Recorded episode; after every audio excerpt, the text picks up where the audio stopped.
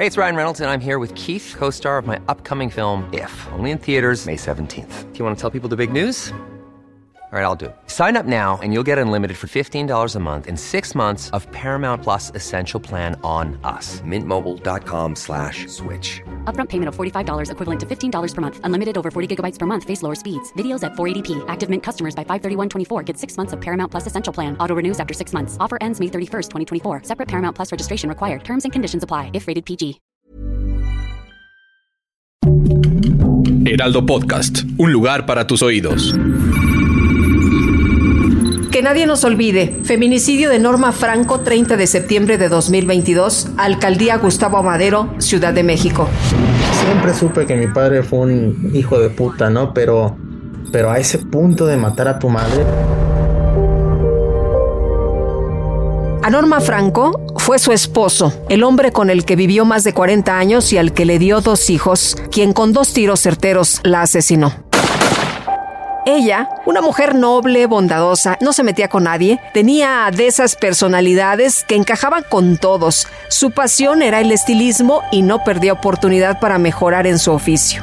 En la unidad Lindavista Vallejo la conocían por ser excelente en su trabajo. Normita tenía una ligera discapacidad en una pierna, situación que la hacía caminar mal. Carlos, su hijo menor, piensa que quizá esa condición la mantenía con el autoestima baja y soportando la violencia que su padre ejercía. Una manzana podrida infecta a otras. Así pasaba con quienes estaban alrededor de Francisco, un adicto al crack que no dudaba en atemorizar y amenazar a su esposa y a sus hijos. Me daba unas buenas madrizas cuando yo era niño, ya sabes, violencia, a mi mamá. Cuando yo era adolescente recuerdo que me puso la pistola como en dos ocasiones, ¿no? Uno nunca se imagina que le va a jalar, ¿no? Porque, o sea, son cosas que uno no, no lo, lo imagina. Igual mi mamá también nunca imaginó que, que le iba a jalar, porque ya lo había hecho antes. Por fin, tres décadas de sufrimiento. La mujer de 59 años ya conocía otra vida. Pasó cerca de cinco meses en Nueva York con Carlos, su nieto y su nuera. Estaba decidida a dejar todo atrás. En aquella ciudad se había liberado y empoderado. Ya sabía qué era lo que no quería y definitivamente eso era su esposo. Se sentía encantada con su nieto recién nacido y con todo lo que ella podía hacer lejos de los malos tratos.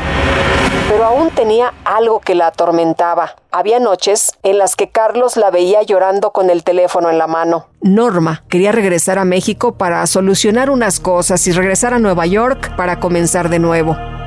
Lo que ella quería resolver tenía que ver con un departamento de su propiedad, mismo que de una forma que aún no se puede explicar había sido vendido a la pareja sentimental de su hijo Juan, el mayor, sin su consentimiento y a un precio de risa. Este proceso presuntamente fue hecho ante un notario. Pero presumen de que hay un contrato de compra y venta notariado notariado, o sea, en México parece que se puede hacer todo con dinero. Notariado y no tiene la firma de mi mamá, porque ella nunca estuvo de acuerdo ni firmó.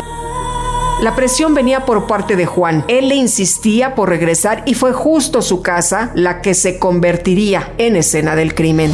Norma decidió emprender el viaje a México a pesar de que Carlos le decía que no, que se olvidara de todo lo que había dejado, que no volviera a ver a su padre. Pero la mujer confiaba en que esa sería la última vez. Ante la insistencia, se consiguió el vuelo para regresar el jueves 29 de septiembre con destino a la Ciudad de México. Ese día, un joven padre dejó a su madre en el aeropuerto con la esperanza de tenerla muy pronto de vuelta. Pero al siguiente día, Francisco Oaxaca, de 61 años, accionó una pistola que le arrebataría todos los sueños que con tanto esfuerzo Normita había conseguido. Existe una grabación del domicilio de Juan en la calle Real del Monte número 269 de la colonia industrial en la Gustavo Amadero, en la que se puede ver una discusión y al hombre vestido de negro con el arma en la mano, amagando a los presentes. Luego de su crimen, Francisco huyó en un vehículo vino placas YCK 239A. Desde ese momento no ha podido ser localizado. El feminicida está oculto, pero no ha dejado de amenazar. Carlos teme por su vida, la de su mujer y su pequeño hijo. Su padre, el monstruo, ¿cómo lo califica? Le ha mandado mensajes e incluso le ha llamado a través de WhatsApp con el fin de intimidar. Hasta el momento ninguna autoridad le ha logrado dar protección para poder regresar a México a la última morada de su madre. Ha sido él quien ha tomado el papel de investigador y a través de plataformas digitales y redes sociales logró dar con la probable. Planning for your next trip? Elevate your travel style with Quince. Quince has all the jet setting essentials you'll want for your next getaway, like European linen, premium luggage options, buttery soft Italian leather bags, and so much more. And is all priced at 50 to 80% less than similar brands. Plus, Quince only works with factories that use safe and ethical manufacturing practices. Pack your bags with high-quality essentials you'll be wearing for vacations to come with Quince. Go to quince.com/pack for free shipping and 365-day returns.